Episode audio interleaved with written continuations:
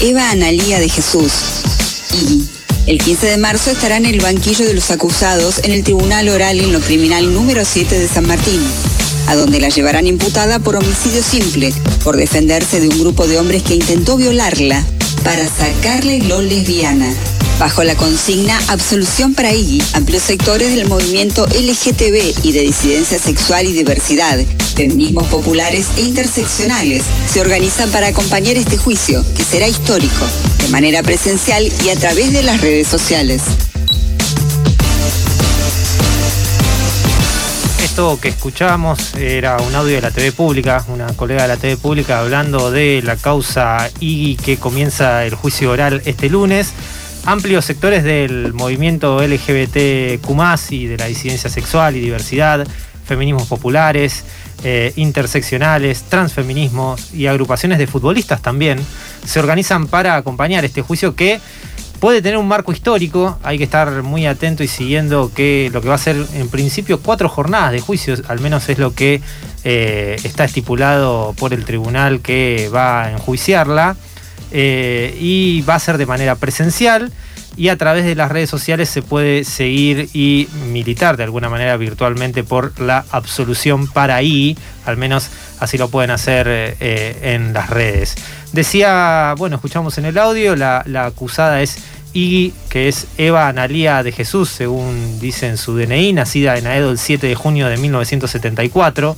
Iggy es lesbiana, con una expresión de género trans, de varón trans, le encanta jugar al fútbol, de hecho se hace llamar I por el eh, arquero René Higuita.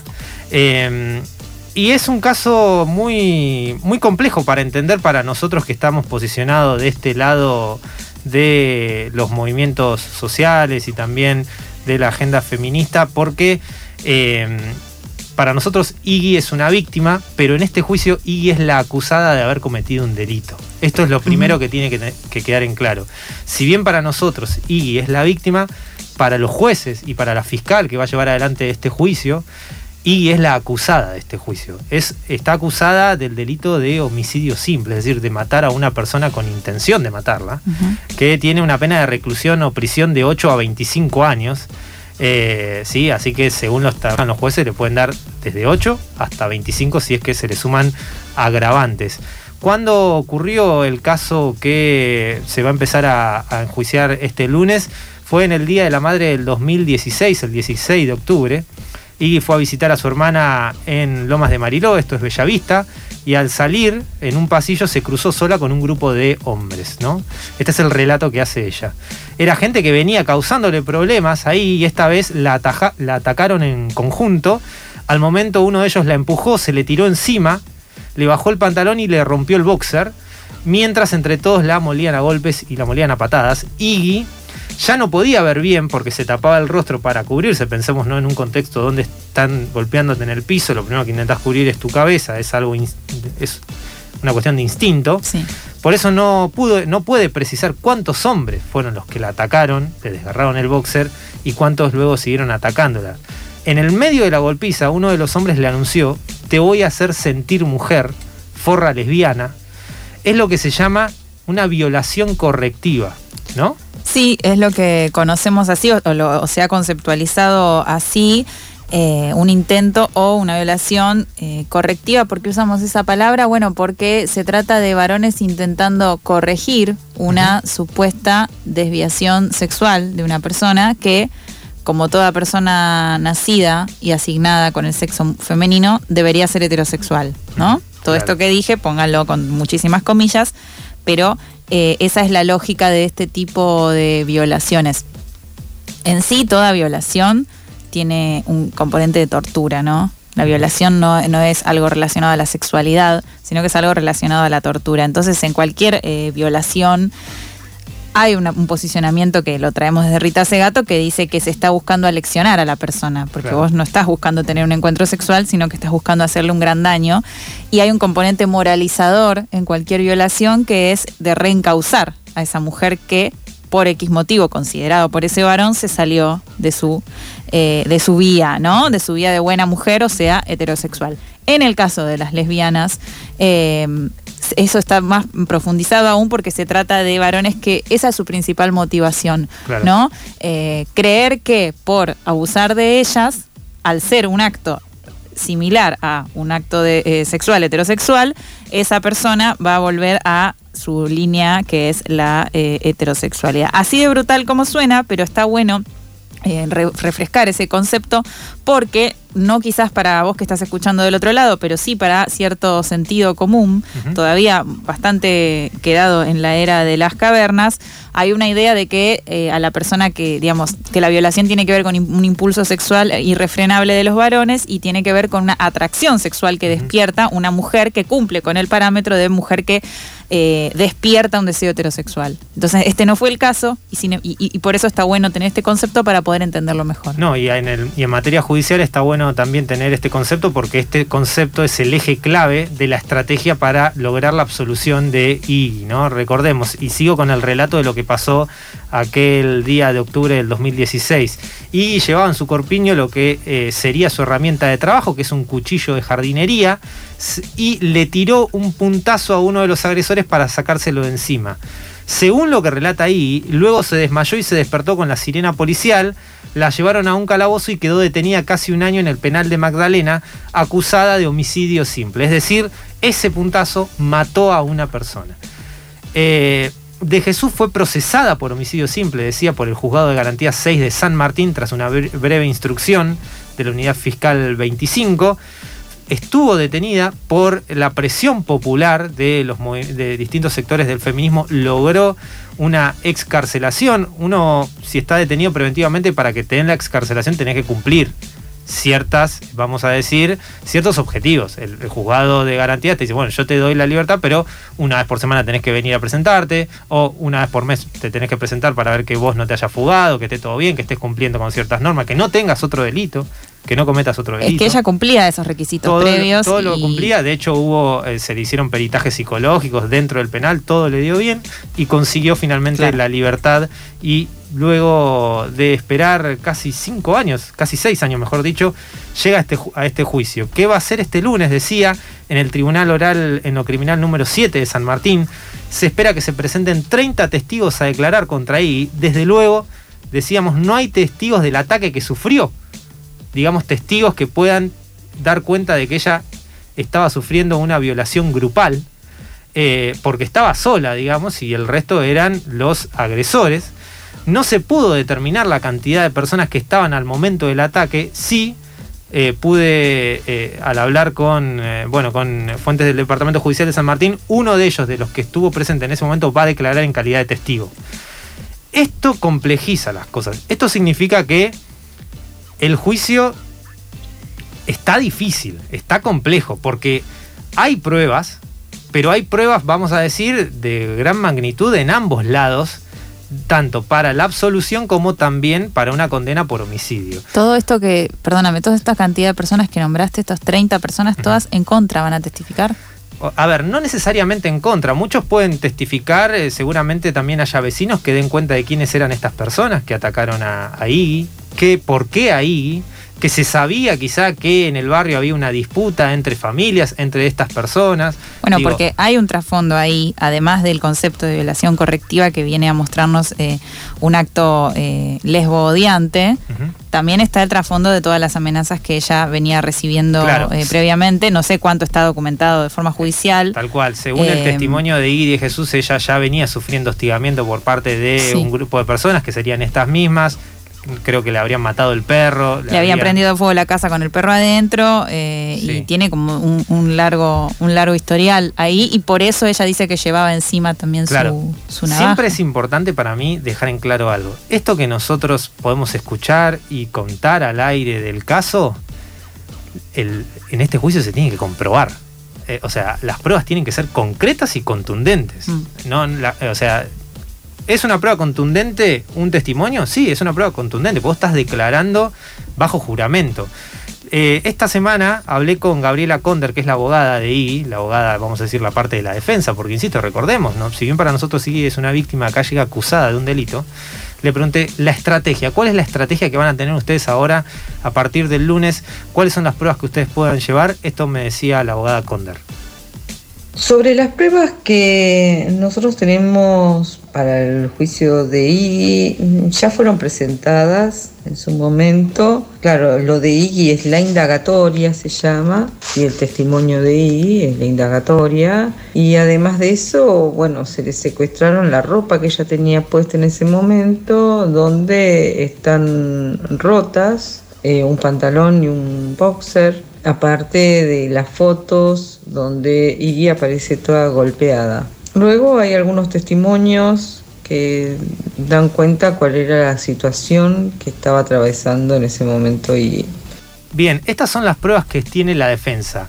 Porque decíamos, pues, ¿no? Yo tengo, ¿Por qué no, no es tomado como defensa propia? Eh, Justamente, esa es la estrategia que tiene tanto Iggy como su abogada para lograr la absolución. La única manera de que Iggy no vaya a prisión es convencer a los jueces de el tribunal, decía el, tribunal... Pero ¿cuáles serían las dudas? de San Martín para eh, de que fue una legítima defensa. ¿Cuáles serían las dudas? Que hay parte de los... Primero, que tenés una persona fallecida. Segundo, que la mayoría de los testimonios que hay en esta causa hablan de que en realidad se dio una riña y que en esa riña murió una persona a causa del ataque de, esa riña que se dio, una pelea, hay un muerto que, y que nunca existió tal supuesta violación. ¿Sabes lo que pienso?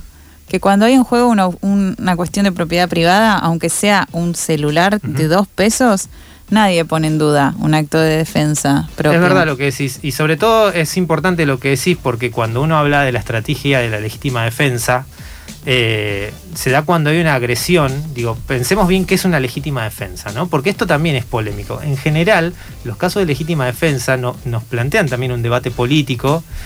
Porque en general son los casos Chocobar la legítima defensa. Digo, siempre que sea, digo, la estrategia de Chocobar, que terminó siendo condenado aunque no fue a prisión, fue hacerse pasar como una legítima defensa lo que hizo. En realidad la legítima defensa es cuando es lo último que podés hacer para proteger tu vida. Es cuando hay una agresión ilegítima por parte de otra persona, es decir, te está atacando ilegítimamente, no una amenaza, no te voy a ir a atacar y entonces por la duda lo maté. Tiene que, te, tiene que estar atacando en ese momento y siempre y cuando la víctima no haya provocado al agresor siempre y cuando vos no lo hayas provocado y te defiendas de manera proporcional. Y pero y en una riña no puede pasar eso. Claro, pero lo que pasa acá es que si vos a la riña le sumás que un caso de violación, que, la riña en realidad no existió, que en realidad acá lo que se digo, un grupo de, de personas atacaron a una sola, la legítima defensa se encamina sola. En cambio, en una riña se complejiza más. Claro, es que ya la idea de riña te da la idea de una pelea donde de ambos bandos,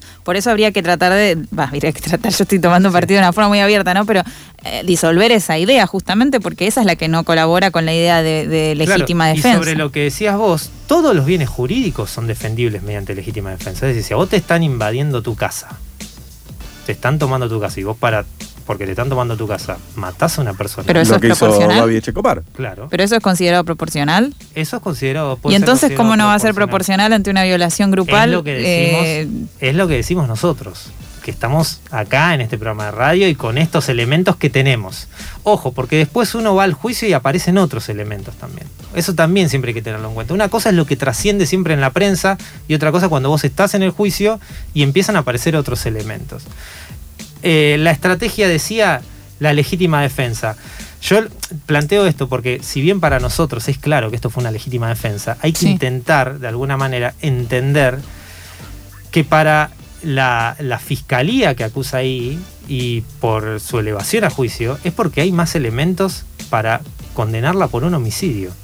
Lo que empieza el lunes es el segundo partido. El Poder Judicial en la organización de la investigación de un delito se divide en dos etapas. La etapa de instrucción, que es investigar qué pasó, detener a la persona preventivamente si hay, por ejemplo, riesgo de fuga, juntar pruebas y cuando vos decís, esta persona yo pude comprobar que cometió un delito, la elevo a juicio. Ahora, en el juicio, se tiene que reafirmar todo eso que se investigó antes. ¿Esto qué significa? Ella llegó acusada de homicidio simple. ¿Es casi seguro que sea condenada? No, hay que comprobarlo. Lo que importa, vamos a decir, el partido que vale es el que empieza el lunes. Este es el partido que vale. Por eso es importante, no solamente la estrategia de la defensa, no solamente la testimonial de Iggy, no solamente que pueda ir un especialista a explicar lo que es una violación correctiva y explicarle esto a los jueces del tribunal, sino también va a ser muy importante la militancia afuera y el tema instalado en los medios. Recordemos eso, siempre la presión popular juega en este tipo de casos y es importante remarcarlo para también de alguna manera marcar todas, todas las cartas. ¿Por qué es una legítima defensa? Para agregar ese dato también y seguir insistiendo en esa idea. Iggy, un metro cincuenta de estatura, se defendió contra un grupo de hombres que la empujaron al suelo para poder atacarla. Ya está. La única manera que tenía de salir viva era matando a uno de ellos. ¿Esto lo entendemos nosotros? Sí, lo entendemos. Lo tiene que entender el tribunal. Hablabas de la presión popular necesaria y, bueno, mira el momento en que, nos, toca o que le toca ahí llegar a juicio, cuando estamos a una semana de una violación grupal. Eh, digo, tal vez eso eh, ponga en los ánimos, ¿no? Y ponga ponga un poco más en la cabeza de, la sociedad qué implica una violación grupal. Y te sumo una cosa, esa enumeración que hiciste que me, pareció clave de, todo lo que sería necesario, la formación en género y la sensibilización en género de los distintos integrantes del Poder Judicial, ¿no? la ley Micaela para la justicia, no sé en qué instancia está eso. No, no, se aplica la ley Micaela, lo que pasa que... no alcanza con que se siente ahí Dora Barrancos o Rita Segato a explicarlo, porque en realidad em, sí, o sea, es importante, pero me parece que esto no es vino alguien y me contó algo, es algo que hay que trabajar y, desarmar en, en la cabeza de cada persona, ¿no? Para leer esa situación desde otro lado. Justo estaba pensando eso que dijiste, un especialista que le explique a los jueces qué es una violación correctiva. Digo, pero los jueces no deberían saberlo. ¿Va un especialista a explicarle a un juez qué es un homicidio? En el juicio de la. Ahí está. En el juicio. Lo que pasa que, por ejemplo, en el Código Penal argentino. Eh, no, no hay un artículo que hable específicamente de una violación correctiva. Lo que hay es un, eh, un artículo que habla de la legítima defensa que sería donde se enmarca este caso. Lo que quiero decir con esto es no es justificar a los jueces. Los jueces tienen que hacer, eh, la ley Micaela es obligatoria para el Poder Judicial. Se está aplicando la ley Micaela. Y después, bueno, lo pendiente de la reforma judicial feminista, porque ahí recién empezarían a entrar estas figuras al código. Lo que pasa es que aún no hay un control eficaz de, che, ¿cuántos jueces hicieron? Ese es el dato que mm. falta. ¿Quiénes hicieron y quiénes no hicieron? Eh, cierro ¿Y cómo lo hicieron, no? Si hicieron un curso virtual ahí, un multiple choice. Es un curso virtual, lamentablemente en general es un curso virtual multiple choice, tengo que decirte. ¿Para un juez? Para un juez, para un auxiliar, para un funcionario, para un empleado, sí. En general. Eh, cierro la columna eh, con una consulta, la otra que le hacía a Gabriela Conde, la abogada de ahí, le preguntaba cómo llega ahí a este juicio. Y insisto con esto, va a ser muy importante también la presión popular en esta causa, que quizás termine siendo histórica, quizás se termine logrando comprobar por primera vez en, quizá, no sé si por primera vez, pero un caso emblemático donde se comprueba que se intentó hacer una violación correctiva, no más allá de esto que decía, ¿no? que toda violación es correctiva, eh, y que se trató realmente de una legítima defensa.